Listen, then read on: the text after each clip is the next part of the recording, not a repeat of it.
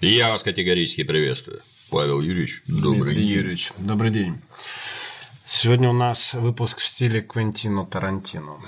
Я думаю, что если бы этот человек узнал про этот случай, ну, конечно, очень такое смелое предположение, но, возможно, он бы его зацепил на какую-нибудь сцену, потому что это просто в стиле... Вот я помню тот момент, когда в криминальном чтиве, помнишь, вот он Брюс Уиллис оборачивается в камеру и вот эту саблю. Это же гениально. Потому что сегодня я буду рассказывать про то, как э, два гостя из Киева двумя обрубленными ломами на Староневском проспекте замочили жандармского полковника Судейкина. Забили ломами насмерть. Забили ломами насмерть. Это, ну, скажем так, сильно. И э, перед этим делом, э, едучи из Москвы, э, я вообще в последнее время очень слабо слежу за отечественным кинематографом, но тут посмотрел уже далеко не свежий фильм, называется «Статский советник». Хочу сказать, что мне понравился фильм, на самом деле, на удивление. Это где? С Никитой? Да, с Ники... Никита Михалков там прекрасен, он, он в своей ипостаси. Разумные вещи, в конце говорил, между Да, прочим. да. да. Там все прекрасны. Там прекрасен Хабенский. Мне, кстати, очень понравился монтаж. Такой немножко рваненький. Э, В общем, я, я приятно удивлен был. Приятно. А почему я посмотрел? Потому что господин Акунин, когда писал это произведение, он основывался... Ну, нужно понять, что это, конечно, художественное кино. Акунин писал художественный роман. Не надо прям там искать каких-то прямых соответствий, но косвенные соответствия там есть. Так вот, Михалков как раз-таки э, это типа прототип, типа прототип, это хорошо сказал эм, господина как раз Судейкина. Это Георгия Судейкин, прототип, который... Да, про- да, все правильно. Да, да. Ты кофе попил, а я нет. Все правильно. Более того, там даже есть фраза, э, которую Михалков произносит, э, вы подрастаете, а мы вас подкосим. Вы подрастаете, мы вас подкосим. Так вот, эта фраза, на самом деле, она действительно, э, ну, в исполнении, в данном случае, эсера по фамилии Бах, это вообще отец нашей биохимии в Советском Союзе, с его слов э, Судейкин такую фразу произносил. Но давайте обо всем по порядку. Э, Мы закончили на том, что, ну, все, 1 марта, всех повесили, и э, в итоге на свободе осталось буквально всего ничего людей. Я вам даже вот э, зачитаю, кто остался на свободе из э, членов исполнительного комитета. Так бодро заложил здесь закладочку и совершенно не на том месте. Остались Фигнер, это центральная фигура Вера. Вера Фигнер, Карба, Ашанина, Грачевский, о котором мы сегодня поговорим. Я тут, э, меня глюкануло. Бомбы готовили, соответственно, Кибальчич, э, Суханов и как раз-таки Грачевский. Вот это один из техников народной воли. Тиланов, Богданович, Златопольский, Тихомиров. Все. Вот из э, именно членов исполнительного комитета, а исполнительный комитет это, ну, как бы, ЦК партии, да, грубо говоря. И Здесь э, на передний план выступает э, вот как раз такой человек, как Георгий Порфирович э, Судейкин. У него была А кто он по должности был? он, как в жан... вот я сейчас перечитываю воспоминания Спиридовича, как и все жандармы, он, естественно, из военных. Он из такого захудалого дворянского рода. У него довольно стандартная, э, стандартный путь. Он окончил Смоленское юнкерское училище. После этого он, э, значит, э, ну, поступил на службу, служил там 6 лет. Это, кстати, важно, потому что именно такой срок э, нужен был при поступлении вот в это как раз То есть иметь отделение. некоторую выслугу, да? Там нужно было иметь некую выслугу, там нужно не быть католиком, не иметь долгов, Долгов, да. да, не иметь долгов, и, соответственно, быть дворянином обязательно. По-моему, там еще пару каких-то пунктов. Ну, поня... на- набор понятен, да, то есть э, без чего тебя... А, рекомендации, конечно, там определенные требовались. И э, он был в июне 1878 года принят в, ка- в звании капитана вот в этот жандармский корпус, и он э, служил в Киеве. И в Киеве он очень сильно преуспел. То есть он, э, э, Киев это был один, одним из центров э, народовольческого движения, Я про него мало рассказываю, потому что я больше концентрируюсь на Петербурге и Москве, э, ну, потому что в Петербурге живу. В Киеве не то чтобы не живу, я и не был ни разу. Э, но там, на самом деле, движуха была очень сильная на юге. И вот э, его успехи там, они обратили на него внимание. И после 1 марта встал очень существенный вопрос. Александр III взошел на трон, но нужно короноваться. И забегая вперед, могу сказать, что Александр III короновался только в мае 1883 года, а царя убили в 1881 году, то есть прошло два года.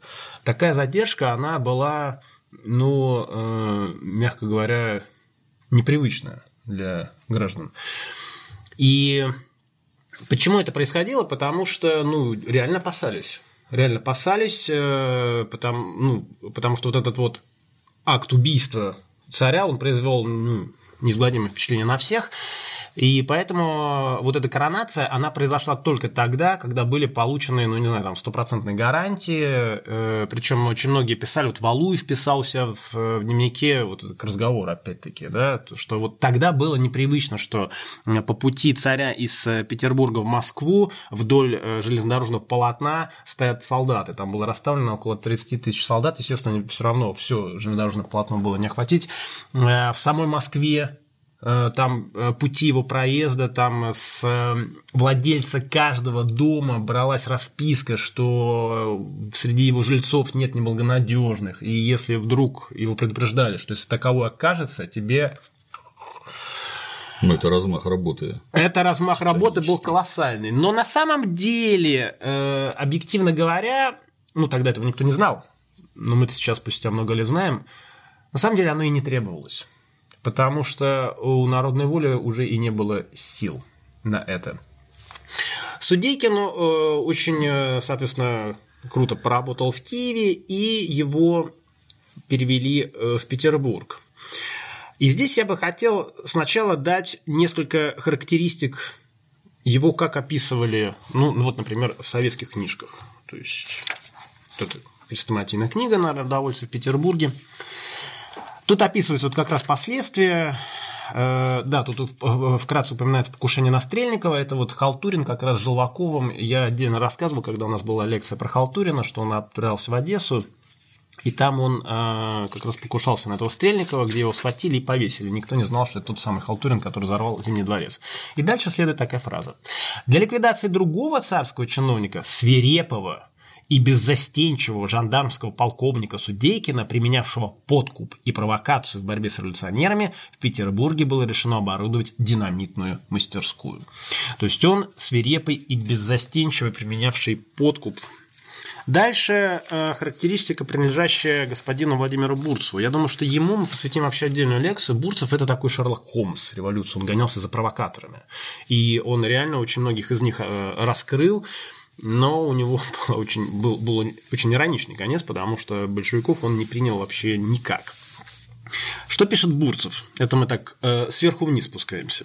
В той революционной среде, где я тогда вращался, очень много было разговоров об арестах, обысках, жандармах, провокациях и так далее. Борьба с революционерами находилась тогда главным образом в руках знаменитого мастера этих дел жандармского полковника Судейкина, одного из самых беззастенчивых провокаторов-жандармов. В своей провокации Судейкин доходил до проектов с помощью революционеров-террористов убить великого князя Владимира, Владимира Александровича имеется в виду, и директора департамента полиции Плеве, и министра внутренних дел Толстого, это полковник жандармский, задумывал их убить тысяч, пишет Бурсов. В наиболее активной тогдашней партии народовольцев у него был свой агент, провокатор Дегаев, об этом мы сегодня будем говорить. Благодаря ему Судейкин в 1722-83 годах смог произвести массовые аресты по всей России. То есть вот есть такой человек, который вот он с одной стороны служит в жандармах, а с другой стороны, вот посмотрите, какой негодяй, хочет убить великого князя Владимира Александровича, брата царя директор департамента а, полиции Плеве. Забегая вперед, могу сказать, что его потом убили таких, но партия социалистов-революционеров. И министр внутренних дел Толстого. Логично возникает вопрос, откуда Бурцев об этом знает? А Бурцев об этом знает Известно откуда. Он знает об этом из воспоминаний господина Тихомирова, про которого мы сегодня тоже будем говорить. Тихомиров это был... Да. Тут наши зрители очень любят чтобы по ходу повествования никто не занимал ничью сторону. Нет, ни хороших, ни плохих. Про всех надо рассказывать одинаково.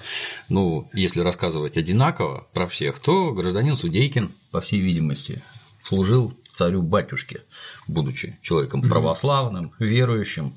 Давшим присягу. Да, присягал на верность и всякое такое. По всей видимости, как я вот чисто поверхностно, гражданин Судейкин прекрасно исполнял свои служебные обязанности. Ты недалек от истины. То, что вот там тобой зачитано, это говорит о том, что он не собирался их убивать, он собирался их сподвигнуть к этому делу, по всей видимости. А постольку, поскольку это выдающиеся фигуры, то раскрытие подобных вещей, оно как раз и позволит арестовать максимальное, выявить и арестовать максимальное количество этих негодяев, которые хотят убить государственных чиновников такого ранга.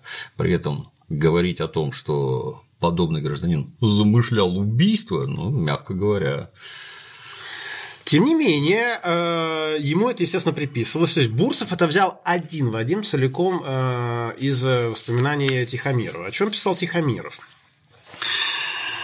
Э, ну, он писал о том, что Судейкина его все время обходили вниманием. Может, даже наоборот, это он раскрыл, что они хотят его убить, а они приписывают это ему. Сейчас, мы, мы сейчас дойдем до этого.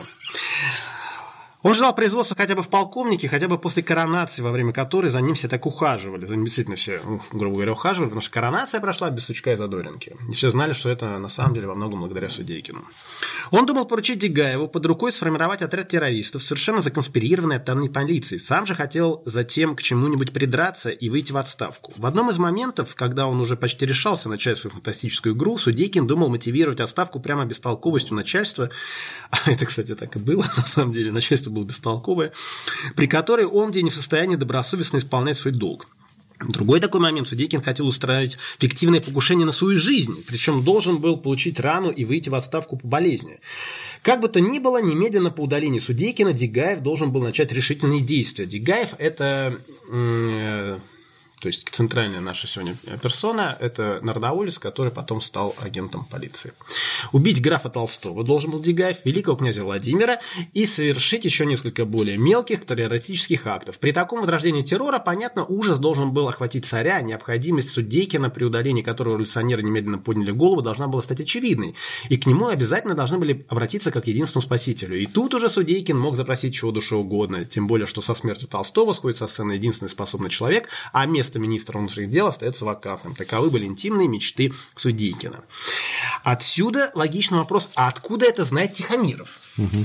А Тихомиров это знает со слов самого Дегаева, который прибежал к нему в Париж а, и рассказал, ой, ты знаешь, я предатель, и вот на самом деле я в этом признаюсь. То есть угу. вот нам первоисточник. То есть вот такая вот идет логическая цепочка. Ну, я немножко так с конца начал, тем не менее. Но на это, эта база на которой, соответственно, строилась, ну вот вам типичный пример, да, то есть э, беззастенчивый и свирепый вот свирепо особенно мне очень нравится. Ну, может быть, он и был беззастенчивый на самом деле. Но знаете, в органах внутренних дел как-то застенчивым не представляю. Да, я даже. Извините. В советских учебниках написано, что оперативная деятельность должна быть агрессивной и наступательной, и других там просто не держат. Вообще ты там не сможешь работать. Зачем тебя туда поставили, чтобы этих негодяев выискивать? Да, среди них надо вербовать предателей, как Дегаев. А то, что Обращаю ваше внимание, Дегаев уже предал всех своих товарищей, всех предал, когда он побежал рассказывать, что он агент, он уже всех предал. А почему вы так верите предателю в том, что он вам рассказывает? Тем не менее, вы увидели вот эту, то есть как рождать, то есть Дегаев прибежал к Тихомиру, Тихомиров это написал, Бурцев это прочитал, изложил, и это все разные временные пласты на самом деле, то есть Бурцев угу. это уже писал э, в начале 20 века. И вот мы имеем такую дивную характеристику, а поскольку Судейкин давным-давно мертв и э, он, э, ну, он не был там ни министром внутренних дел, ни, объективно говоря, в глазах вот этих вот э, высокосущных аристократов он был такой, ну, не мелкий, конечно, сошкой, но средний такой. Ни о чем. Да, ни о чем. С ним даже, в общем-то, знаться не обязательно. Тем более э, жандарм, а это всегда вот эта вот, вся среда вот это. Как же было все на самом деле? Немножечко не так, как ты можешь догадаться. Судейкину, э, я об этом говорил вскользь, э, сегодня скажу поподробнее. Э, Судейкин действительно разрабатывал, он был фактически первопроходцем в деле вербовки тайных агентов. До него этим, конечно, тоже пытались заниматься, но в систему это никто не вводил.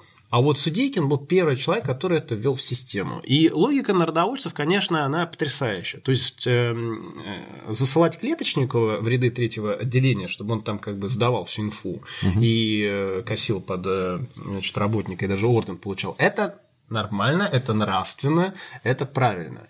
А засылать э, агентов э, из полиции в ряду революционеров, это безнравственно, это вообще не подвергается никакой, не выдерживает никакой критики, и за это, естественно, его надо убить. Ну, это логично. Конечно. Да, да то есть э, вот такая была э, логика. Э, если вот этот вот накал страстей с убийства э, спустить немножечко пониже и посмотреть на наши дни, то, в общем, ситуация абсолютно точно такая же. Если на пару тысяч лет назад откатиться, да, то же самое. То же самое, да. То есть, что позволено и хорошо э, у одних, то совершенно недопустимо как бы, у других. Особенно, если, не дай бог, это делает власть. Так вот, э, ему, например, принадлежит честь раскрытия, как я уже говорил, заговора Нечаева в Петропавловке. Э, он разработал Мирского. Мирский э, попал, значит, за стеночку с Нечаевым и все быстренько выдал. А это, конечно, Судейкину зачлось, и все были ну, в глубоком шоке, что прямо такие в сердце, в сердце Чего там столицы, да, в самой, в тюрьме, которая вся такая ужасная и, и преужасная, и а тут, тут, понимаете ли... В Лефортово плетут заговор. Да, люди Кремля, думают, да? когда мы наконец отсюда выйдем, и там на побегушках у Нечаева, значит, солдат охраны работают. Угу. Ну, как бы это куда вообще? И Александр Третий написал своей рукой, что это и стыдно, и позорно. В чем был абсолютно прав. Но на этом не кончилось. Тогда уже сидели э, известные народовольцы Баранников и Исаев. Э, Судейкин разработал их с помощью того же Мирского. Э, он их подсадил, они с помощью перестукивания, он тоже из них массы всего выудил.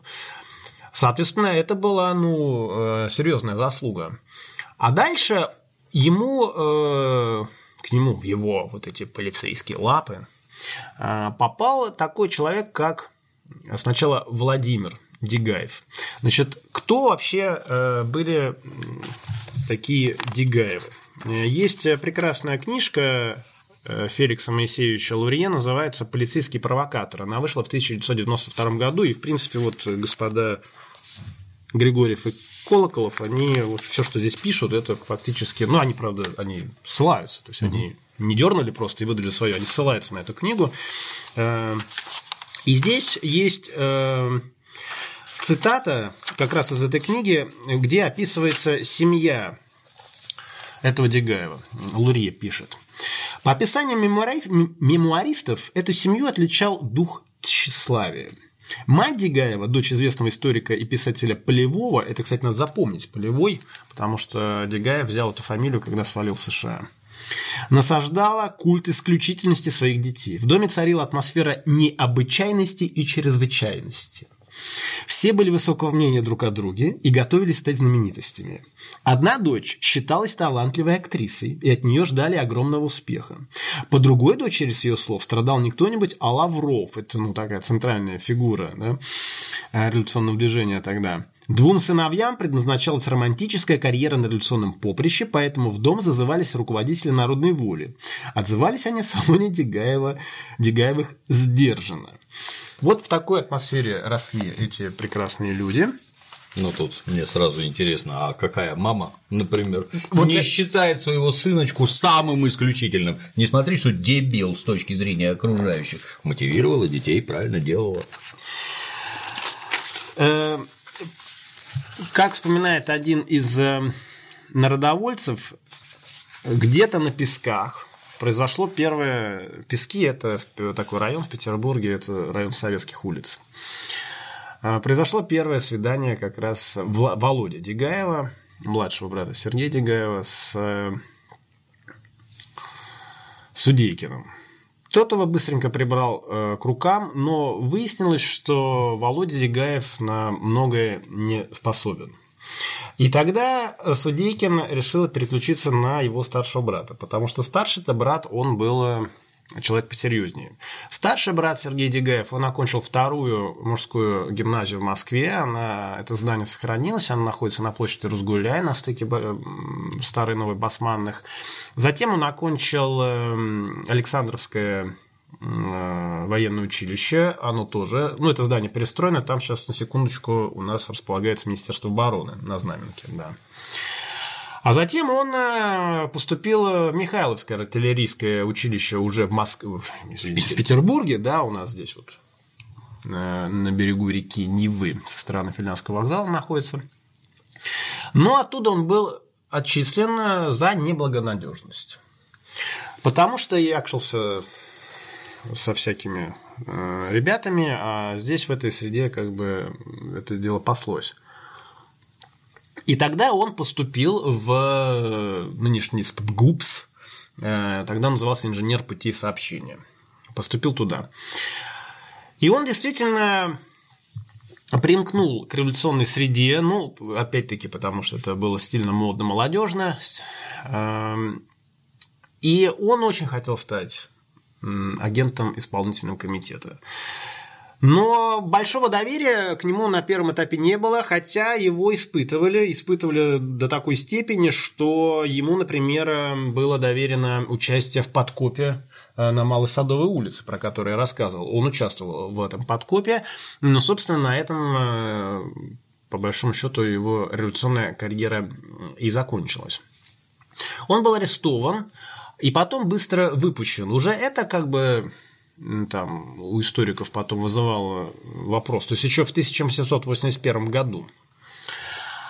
А затем он э, со своей женой оказывается в Одессе, где Вера Фигнер, она пыталась реанимировать вообще э, народную волю. Пыталась она это сделать с помощью офицеров, членов э, военного кружка. Было выбрано пять кандидатов.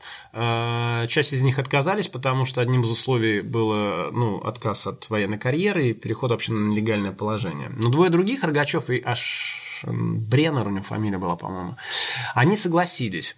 И э, Фитнер пыталась наладить э, подпольную типографию в Одессе. Они там это все дело устроили. В этой подпольной типографии был как раз Дегаев со своей женой. Туда э, в качестве прислуги пригласили девушку по фамилии Калюжная, но эту типографию накрыли. И всех арестовали. И вот тут начинается очень интересная история. Э, Дигаев сбегает э, из тюрьмы. Да, он сбегает из тюрьмы.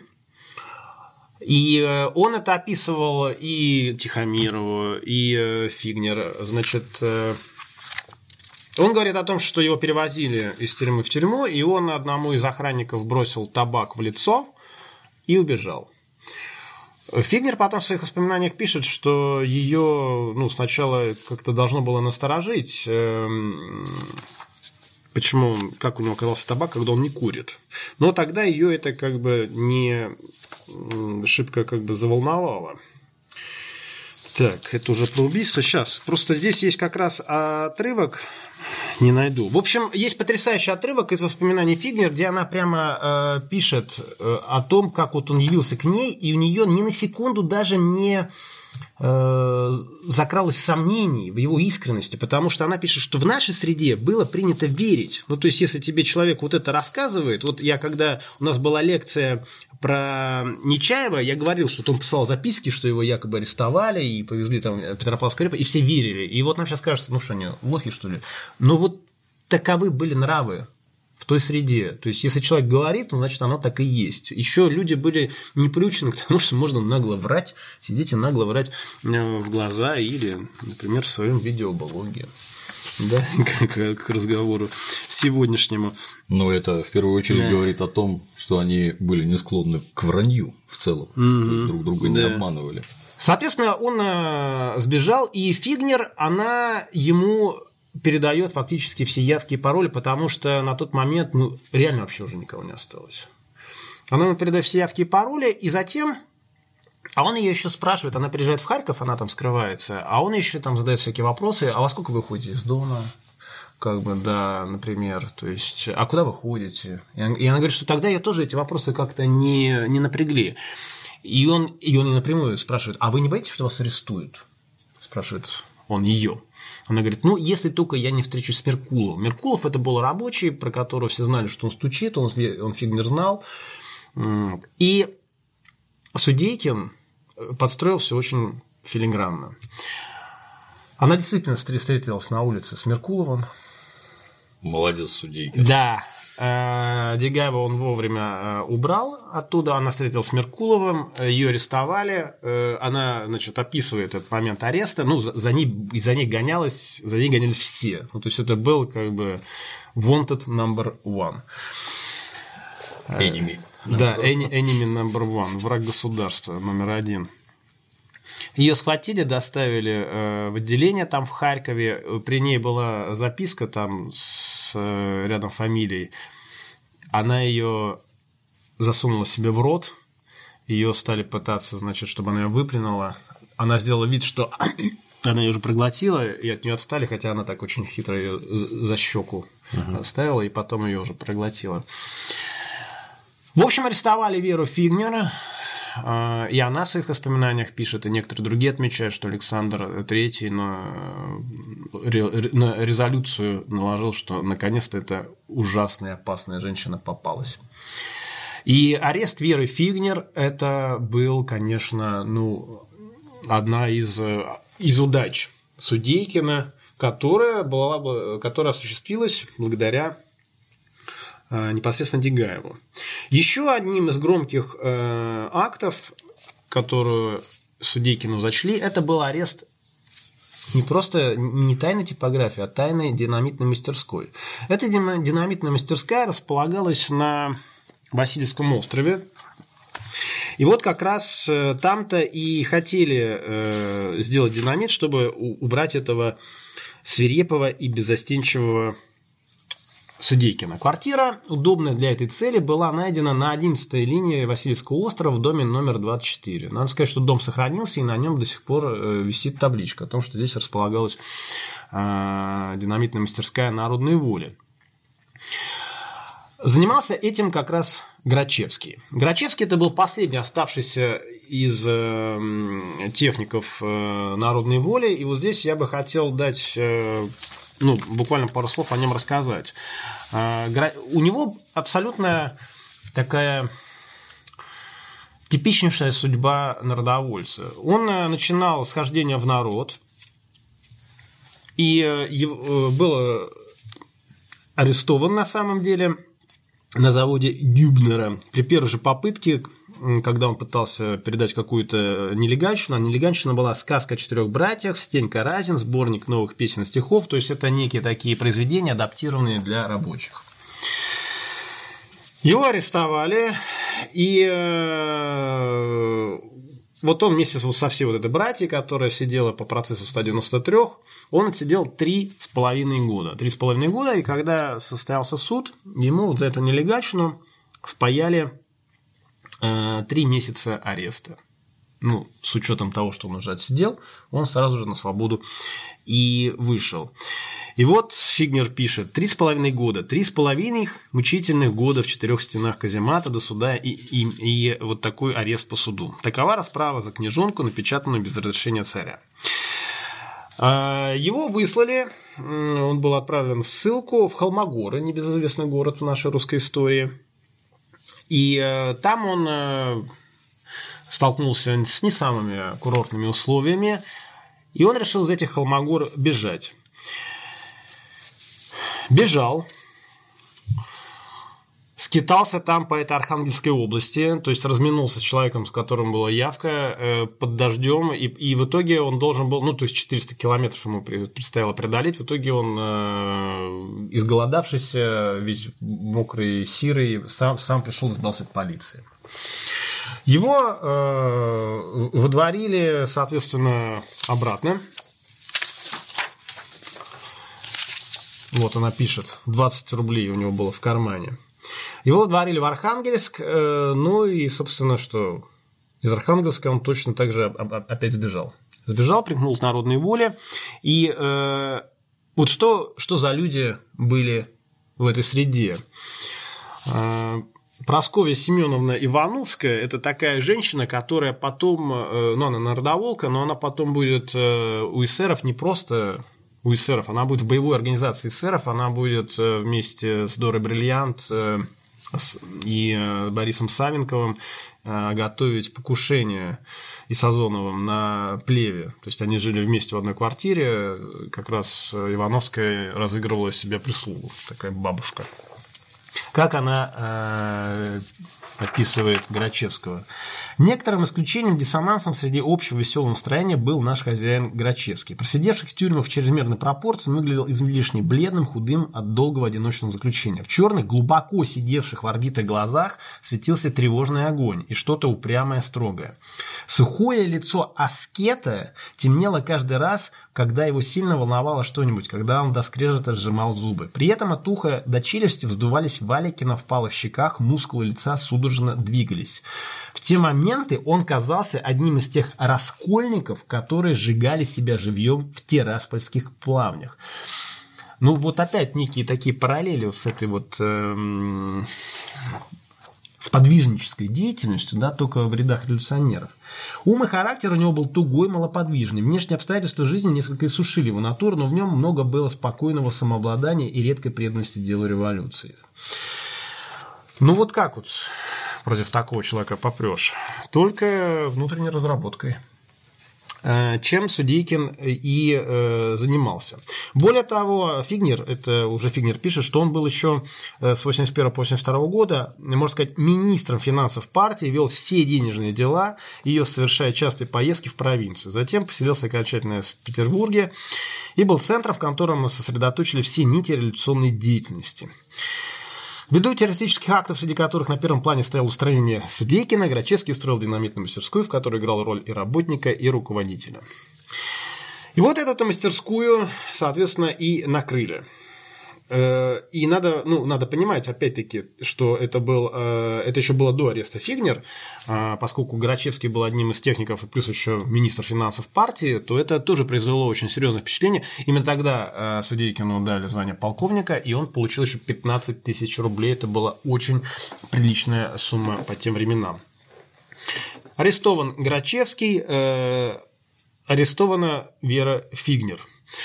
И Судейкин начинает плотную разработку. Надо сказать, что он, как пишут э, революционеры, он не стеснялся предлагать со, э, сотрудничество никому. Всем. Ну, потому что он считал, что не убудет. Ну, откажется и откажется. Более того, он э, предлагал деньги всем. И даже тогда, когда он знал, что эти деньги берут, но ничего ему не, не, не выдадут – и даже тогда, когда он знал, что эти люди пытаются вести против него двойную игру, ну, то есть они как бы говорят, да, мы с вами, но на самом деле выходят и пытаются вот, значит... Он все равно на это шел, потому что он понимал, что это все вот курочка по зернышку, вот эти маленькие такие штучки, они создают как раз вот эту дестабилизацию. Через эти каналы маленькие можно внедрять информацию про то, что кто-то денежку взял, угу. кто-то куда-то. И вот это как раз и будет создавать тот дизордер, ради которого это все и затевалось. Вот он начал э, эту деятельность. И э, здесь я бы хотел зачитать очень прекрасную вообще характеристику его, этого Георгия Порфировича Судейкина, э, уже в исполнении, опять-таки, этой самой Ивановской. Арестованная в 1982 году в Витебске через полтора месяца была оставлена в Петербург в охранное отделение на Гороховой улице. Гороховый дом 2. Я рассказывал про этот дом. На третий день часов в 10 утра меня два жандарма вели в небольшой кабинет. За стоявшим среди комнаты столом спиной к окну сидел в жандарской форме господин импозантной наружности, большого роста, атлетически сложенный, широкоплечий, с выей крупного вала, красивым лицом, быстрыми черными глазами, весьма развязанными манерами выправленного фельдфебеля. Все это вместе роднилось его хорошим, упитанным и выхоленным жеребцом. Ну, Никита Михалков. Ну, просто, ну, понимаешь, ну, ну, вот, Один, Красавчик, один в один, вот реально так и представляю себя. На самом деле, вот мне кажется, конечно, Михалков очень хорошо схватил вот эту роль, прекрасно. Речь неслась как бурный поток, перескакивая с одного предмета на другой без всякой связи. Имена великих людей, гениев стремительно неслись с жандармских уст. Упоминались Маркс, Маузли, да, этот, Дарвин и, наконец, Ламброза. Последним, ну, Ламбразо, наверное.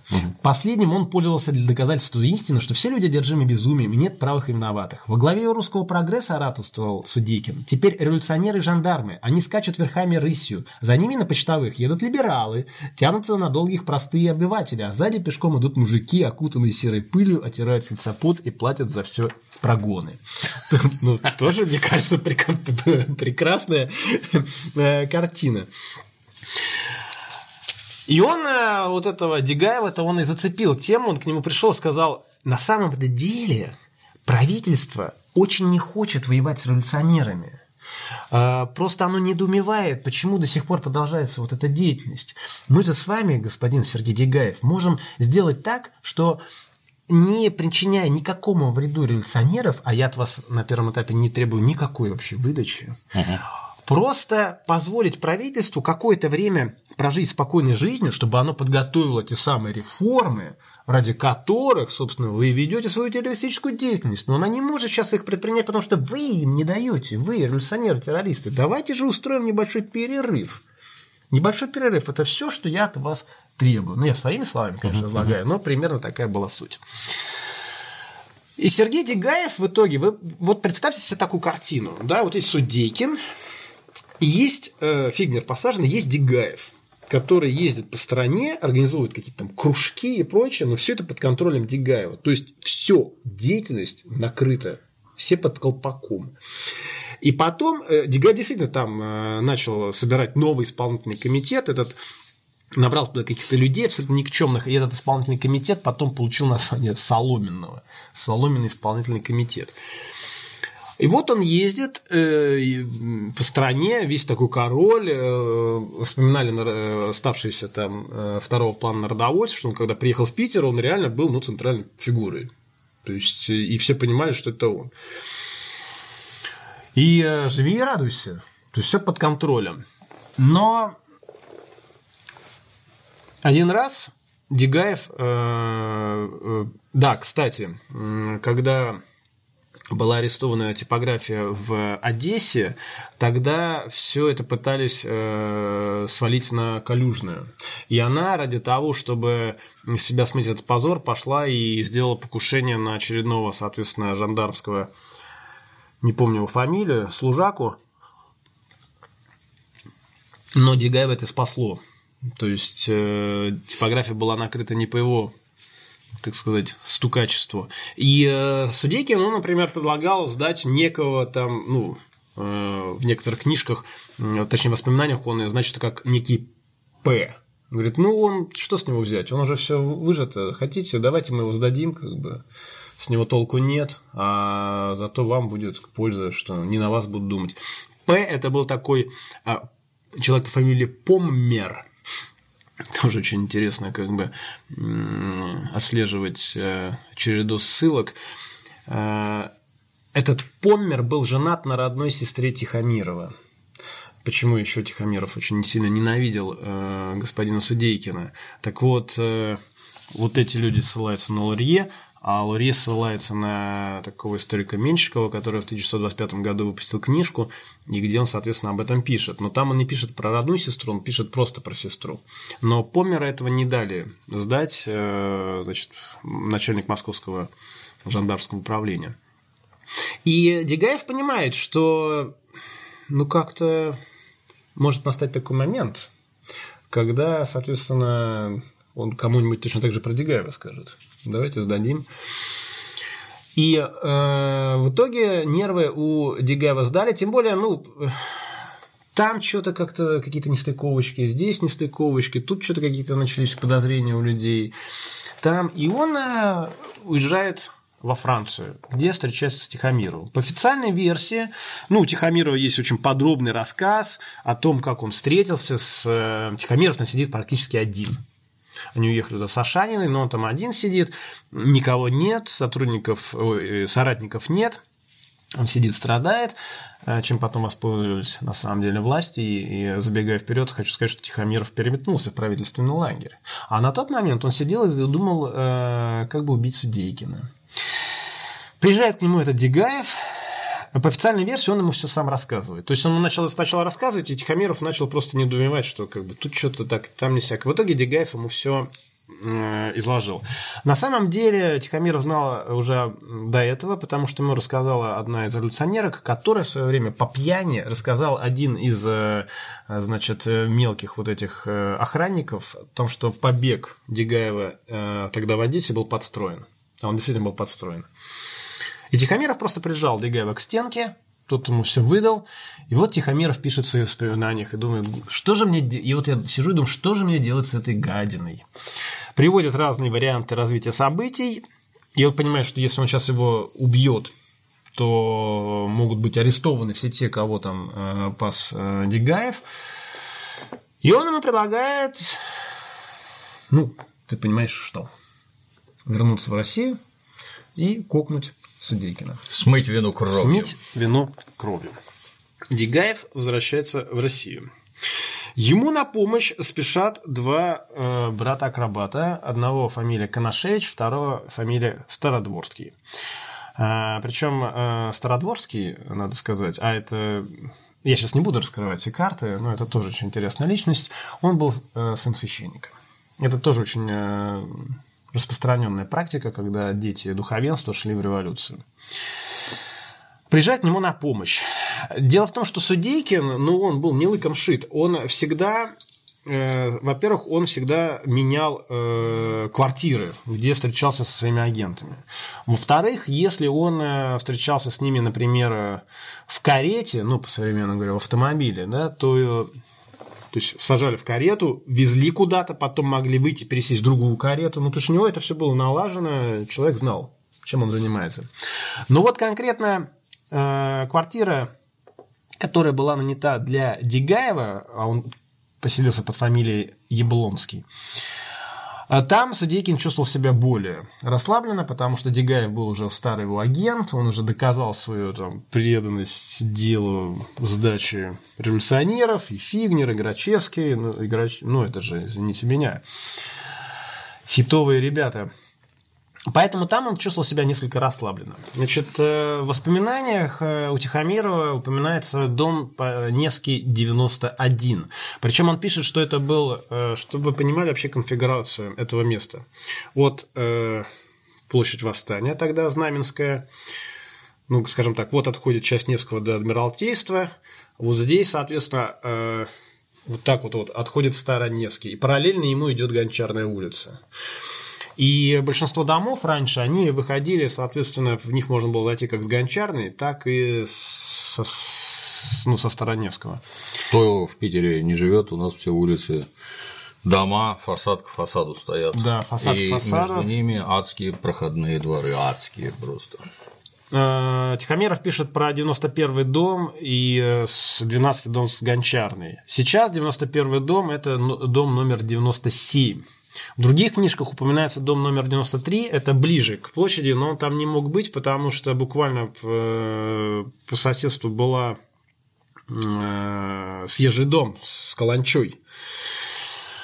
Поэтому вот в этой книжке, а этой книжке можно доверять, уж эти люди копали серьезно, упоминается дом 97. Это дом, который стоит вот там, как бы этот Невский Староневский, вот там идет такой кусочек, от э, площади Восстания до Суворовского, и потом он и потом чуть-чуть изгибается. Вот сразу за изгибом следующий дом. 97 Где магазин? Дом. Сумки? Ну, я уж не помню. Или Гарсон там, выходя. Э, Гарсон чуть, по-моему, раньше, да, ближе да. к площади, если я не ошибаюсь. Да, он, он ближе к площади, совершенно точно. Квар... В настоящее время неприметно, ничего там Да, нет, абсолютно ничего нет. Более того, там два дома снесли, на месте одного э, из домов стоит какое-то такое красивое, мягко говоря, современное здание. Гостиница. Да, гостиница. Квартира располагалась на третьем этаже, вход в нее был со двора. Причем, э, ну, со слов Дегаева, который потом передает Тихомиров, э, входили именно с Гончарной улицы. И господа Коношевич и Стародворский, они приехали, они советовались с Дегаем. Дегаем сначала предлагал им как-то более разумный способ, ну, не знаю, там, подстеречь в Петровском парке, значит, этого Судейкина и грохнуть его просто из пистолета. Но, как я уже сказал, Судейкин был хитрый лис, его просто так было не подстеречь. А это была надежная история, он туда ходил периодически угу. к Дегаеву. Дегаев тогда еще жил с женой, и, в принципе, Судейкин приходил там, значит, выяснить какие-то моменты, ну и просто, я так понимаю, поговорить. А я так понимаю, что он еще был любитель, конечно, поговорить. Был выработан следующий план – Судейкин, да, кстати, Дегаев, он э, жил там еще с некой а прислугой. Э, эта прислуга тоже был сотрудник, предоставленный непосредственно Судейкиным. Прислуга эта отсылается, Судейкин заходит, Дегаев стреляет в него, и, соответственно, Коношевич остается я упустил, где происходило это? В, в квартире, в квартире, в квартире там да, заходит да. Коношевич э, на кухне, э, Стародорский в спальне, заходит Судейкин, Дегаев стреляет в него в спину, и дальше они вылетают. Если, соответственно, ну, первая реакция человека э, инстинктивно, он бросится вперед, угу. либо назад. Если он бросается назад, то Коношевич, если вперед, то Стародворский. Для этого было куплено прям-таки здесь же на Невском проспекте два лома, которые Стародворский тут же и обрубил, потому что они были слишком длинные. Отнес их сначала себе на Большую Садовую, где он жил, а потом принес обратно в эту квартиру и там их поместил. Вот такие абсолютно не романтические средства убийства, в отличие от, не знаю, от стилета, которым там Кравчинский мечтал заколоть э, шефа жандармов Мезенцева и заколол такие. Два лома. Э, первый раз э, сорвалось убийство, потому что э, ждали Судейкина, а он не пришел. Дегаев, надо сказать, был, как ты понимаешь, ну, мягко говоря, на нервах. За ним неотступно следили, чтобы он там, не дай бог, не сгинул. Второй раз был успех. Судейки пришел не один, он пришел с неким Скандраковым, это был даже, по-моему, родственник, э, и, и казначей одновременно. Было это 16 декабря 1883 года, э, в начале пятого. Надо сказать, что в декабре, в начале пятого в Петербурге уже ну, не очень светло. Это важно, потому что электричества тогда в квартирах не было. Квартиры освещались свечами. То есть вот еще вот этот вот антураж, да, то есть квартира уже в таком полумраке, переходящем в мрак, и свечи горят, заходят сначала Судейкин, затем вот этот его провожатый. Судейкин по привычке, он э, сразу проходит э, дальше, скидывает свою шубу, в которой был револьвер, и оставляет тут же трость, в которой был э, вмонтирован еще стилет. То есть он, в принципе, был вооружен. Но поскольку он пришел в такое надежное место, он это все скинул. И э, тут вот в разных рассказах э, разные есть э, версии, как это произошло, но усредненная она заключается в том, что в какой-то момент Дегаев выстрелил э, Судейкину действительно в спину, причем по рассказу Тихомирова тут же свалил вообще из квартиры, моментально сдриснул. Судейкин закричал своему провожатому «Коко, бей их из револьвера». Значит, этого Куков тут, тут же Коношевич огрел ломом. А, забил, да. Нет, он его не забил, он его огрел, тут сразу потерял сознание. А Судейкину потом вскрытие показало, на самом деле, что он в принципе уже был убит, потому что ему пропорола печень пулей. Mm. Но он еще оставался жив, и он метнулся сначала в комнату, там э, получил, затем он э, побежал э, в ватер-клозет, и здесь вот реально из э, материалов уже, которые были озвучены на суде, э, картина, ну вот реально просто в стиле Тарантино. Вот ты представляешь, он уже, он уже окровавлен, он держится за бок с простреленной печенью, он пытается... Запе... Она справа. Э, на всякий Печень, селезенка, селезенка, печень. Но ну, и то, и другое, к счастью, не Я могу сказать, что если ударить либо сюда, либо сюда, хорошо, не покажется прекрасным ни в любом случае. Он одной рукой держит дверь, Стародворский, соответственно, другой рукой пытается эту дверь открыть, а этой рукой ему по рукам долбит ломом. Соответственно, открывает эту дверь, Судейкин на него вываливается, он ему вдаривает этим, этим ломом по черепу, Судейкин отваливается обратно, и он его добивает этим ломом так, что он даже разбил ночной горшок, который был в этом э, туалете. То есть это реальная такая бойня, ну, вот по-другому не назвать. Канашевич быстро уходит. Э, они, у них был на самом деле кинжал на всякий случай, если ломы вдруг не помогут. Но по известной поговорке против лома, как говорится, нет приема. Вот этого сопровожатый он выжил потом. Он выжил и давал показания, как это все произошло. Вот отсюда, собственно, эта фраза типа «Коко», значит, «бей их из револьверов». И вот как раз в показаниях сказано, что э, Стародворский со свечой в руках еще ходил потом 5 минут, потому что собирал там э, кинжал, ну, всякие, э, значит, вещественные доказательства, вещдоки uh-huh, собирал, uh-huh. со свечой в руках. То есть это еще, судя по всему, происходило и в такой там полутьме, то есть, может, там в какой-то момент там какие-то свечи начали гаснуть там. Ну, то есть это абсолютно вот э, киношная такая картина. Судейкина убили. Надо сказать, что родина э, под названием Российская империя не очень воздала ему должное за все то, что он сделал. Во-первых, был э, разослан циркуляр, циркуляр по всем газетам, что об этом запрещено писать. С одной стороны, это было верно, потому что, ну, чтобы не дискредитировать власть. С другой стороны, э, как бы об этом ну, никто не знал, соответственно, не вздавалось должное этому человеку. Во время его похорон было шесть венков, и вот Тихомиров писал, что все-таки один венок был от императрицы, потому что императрица Мария Федоровна, она, конечно, понимала, какая опасность нависает над ее супругом. Он, конечно, был большой и медведеобразный, но против лома и динамита и револьвера нет приема. Поэтому она-то как раз Судейкина очень ценила. Но Судейкину так и ни разу не удалось встретиться а, с царем, и хотя он этого очень хотел, и Тихомиров пишет, что, опять-таки, с чьих это слов, с Дегаевских получается, что вот если бы мне хоть раз встретиться с царем, я бы ему все рассказал.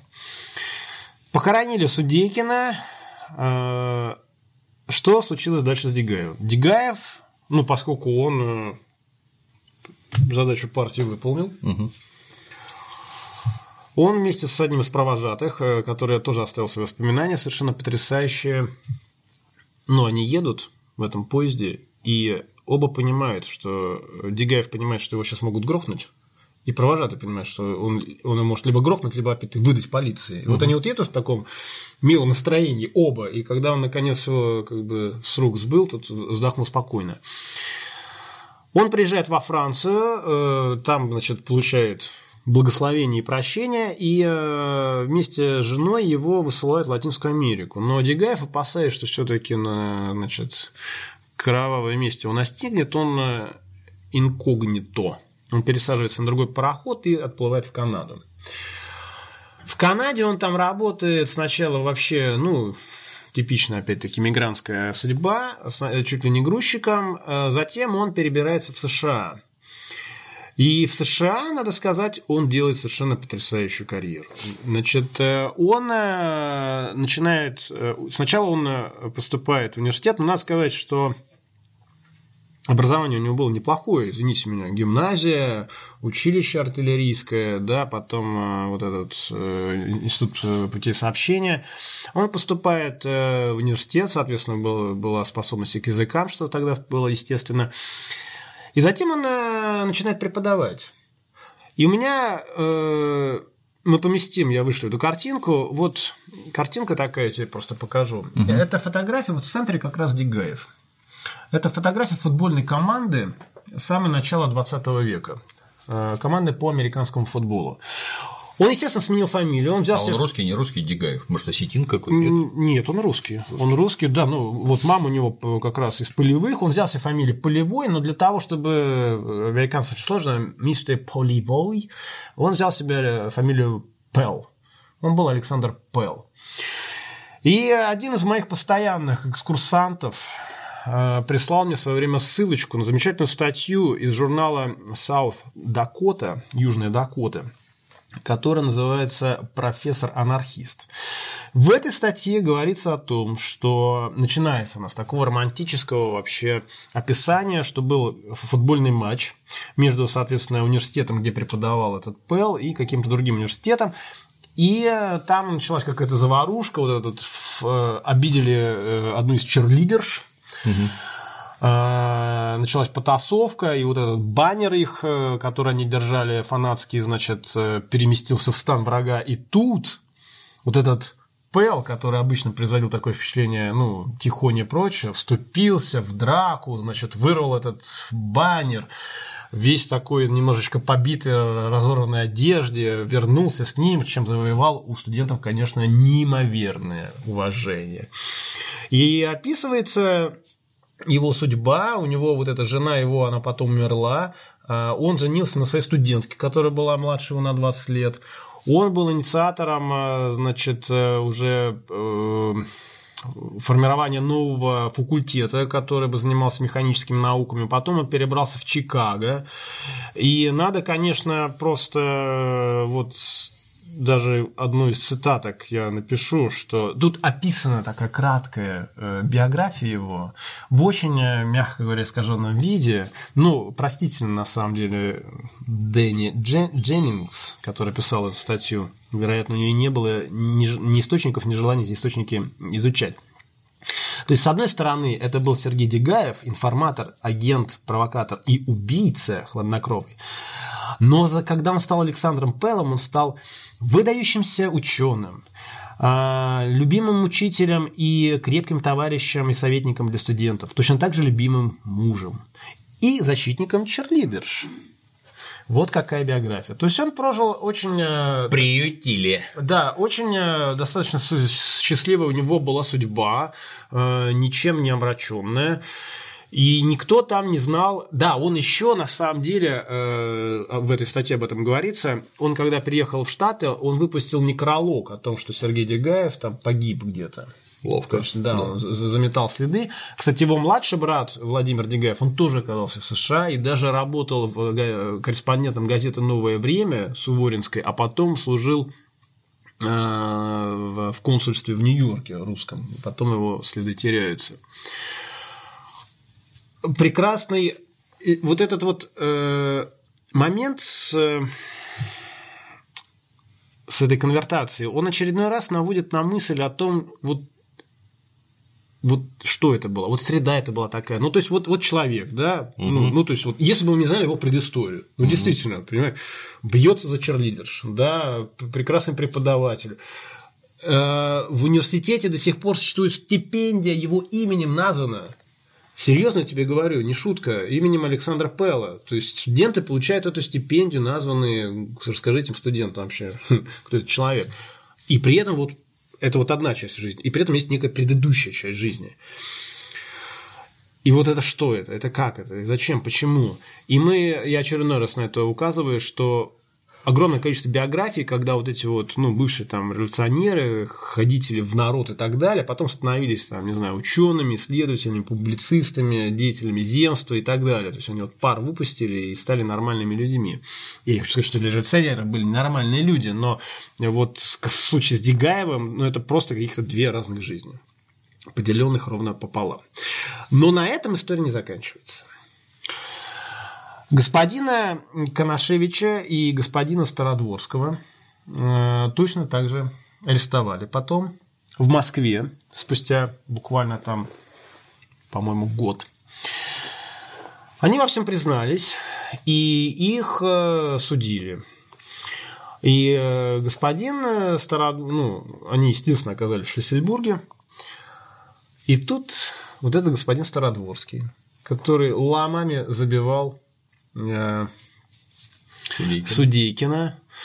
Отсидев там очень много лет, начинает писать всевозможные ну, прошения о том, чтобы его как-то простили, поняли и так далее.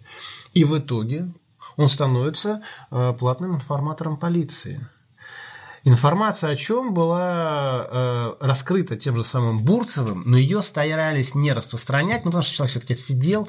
Причем там очень иронично кто-то писал, не помню кто, может быть, тот же самый Бурцев, что, ну, это, конечно, потрясающе рациональное решение. То есть от, от- отмотать срок, и уже когда срок подходит к концу, начать, значит... э, Тем не менее, он э, вступил на ту же самую стезю, Других судить легко. да, вступил на ту же самую стезю, и надо сказать, что он умер, ну, то ли в 17 то ли в 17 году. Его э, эту историю старались замять. Его похоронили как почетного революционера, узника, бла-бла-бла, но тем не менее. Из песни слов не выкинешь. При этом, если говорить, например, про Грачевского, про того же самого, как этот человек вел себя в Шамсельбургской тюрьме? Он протестовал, он ударил э, одного из докторов, э, его там посадили в карцер, и потом он в знак протеста э, наложил на себя портянки, Пропитанный э, керосином. ну вот да, облил керосином и поджег себя. И умер, соответственно, от, Ожогов. от ожогов. Вот это господин Грачевский.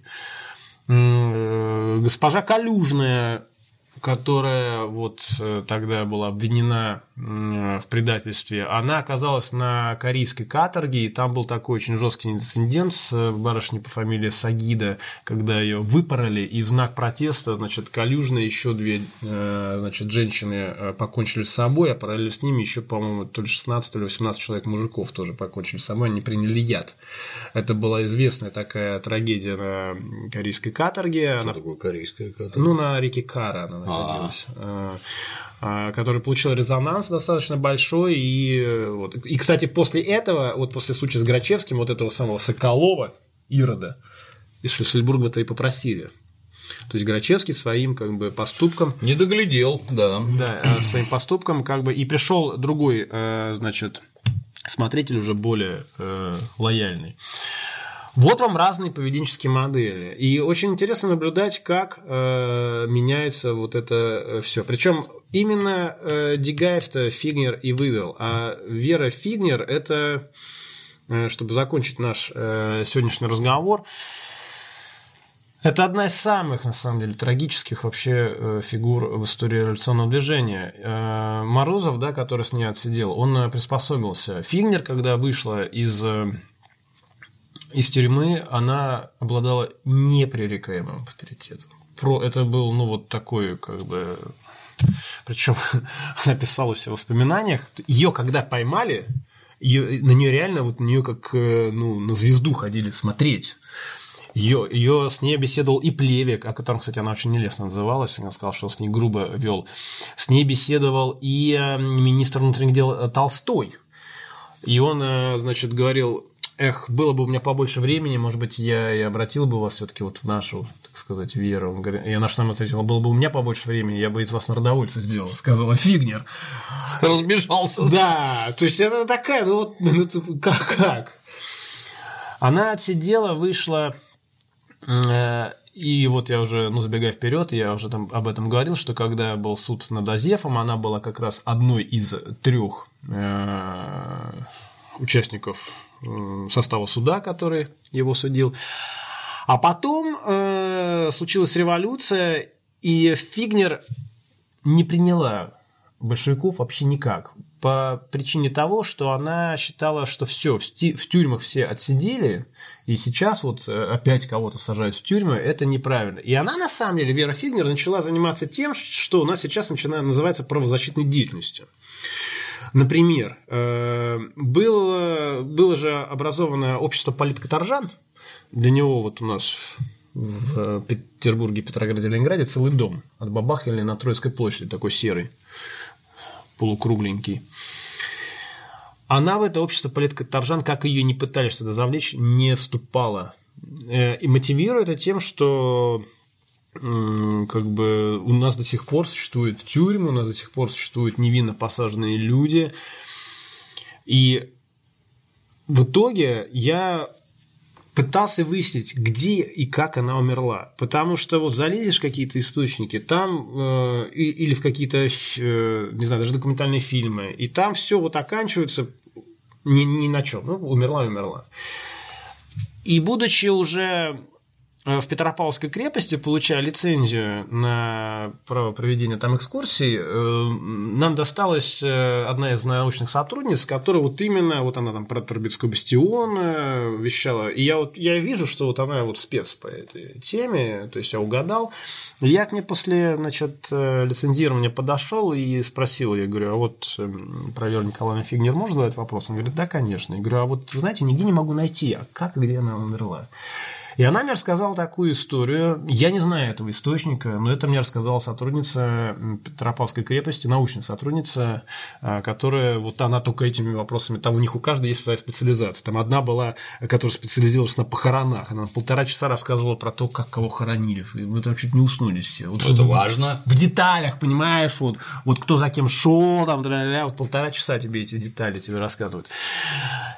Она говорит, что Фигнер умерла в Москве во время войны. Она написала Сталину, что Сталин деспот и тиран, не за то боролись, боролась народная воля, и ее лишили э, пайка. И вот, вот эта вот э, женщина, которая пережила все после... Она же еще на самом деле потеряла э, значит, нескольких сестер своих. Э, там была эпидемия э, тифа, по-моему.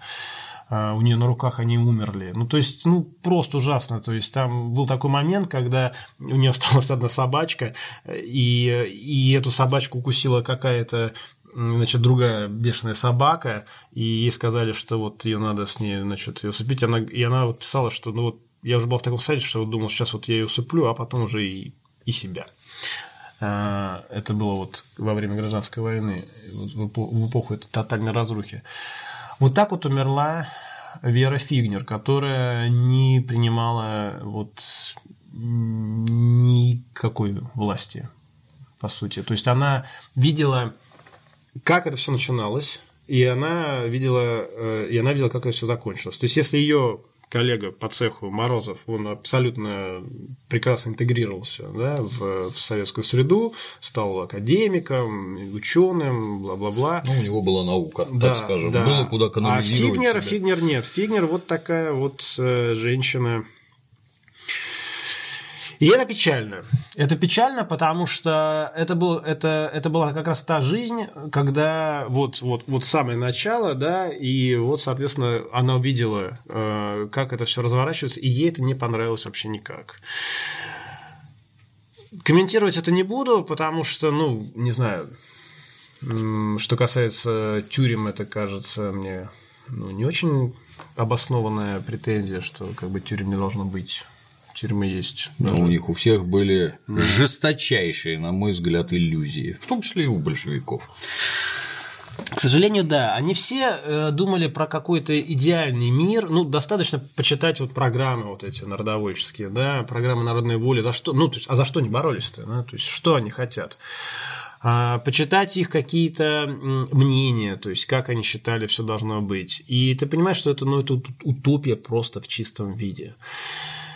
И мы очередной раз сталкиваемся просто с неуемной энергией людей, не самых плохих, скажем откровенно, да, э, которые, ну вот, не в то русло, понимаете. Вот даже вот в случае, ну вот опять-таки с этим Дегаевым, ну как выяснилось, вот просто попади он в нужное обрамление, так может и нормально, никто, никого бы не предавал бы, и уж, прости господи, не убивал бы этого Судейкина. Вот. Но надо сказать, что вот этот случай с Судейкиным, он, конечно, послужил большим уроком. И э, когда я буду рассказывать про следующих деятелей охраны и сыска, про таких как э, Рачковский, Герасимов, они, конечно, это все понимали и из этого сделали должные выводы. И, в общем-то, мы подошли с вами уже к тому этапу, когда у нас осталось, э, я думаю, что следующую лекцию мы нас с вами посвятим э, такому явлению, как э, святая дружина. Это попытка антитеррористической борьбы с собственными силами, не очень удачная, скажу честно. Ну и, конечно же, мы пойдем другим путем про покушение Александра Ульянова, ну, не его одного, да, на Александра Третьего, и вот про все то, что вокруг этого наверчено. А наверчено вокруг этого столько, что вплоть до... Ну, я не буду говорить, мы с этого начнем. Угу. Ну, тебе понравится. Вот. Мощно, да. мощно. Ну, в этот раз никто дуростью не поразил.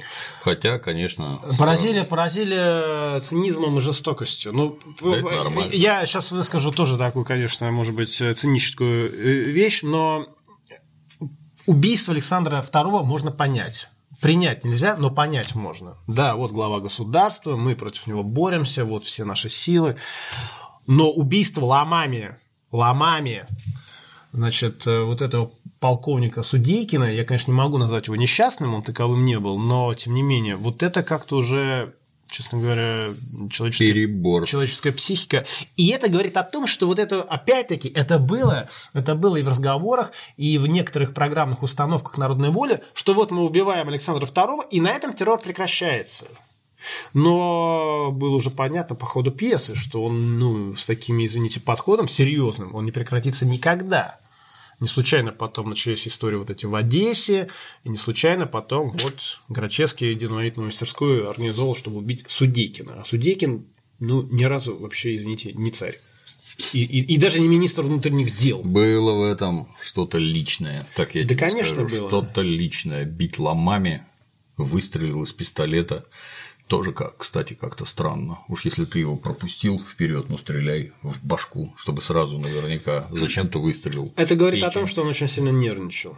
Ну, Причем они, они, они причем э, проводили эксперименты и выяснили, что э, выстрел э, не слышно вообще в этой квартире, выстрел не слышно нигде. Они стреляли и Какие поэтому хорошие стены были. да, да, хороший, прекрасный звукоизоляция.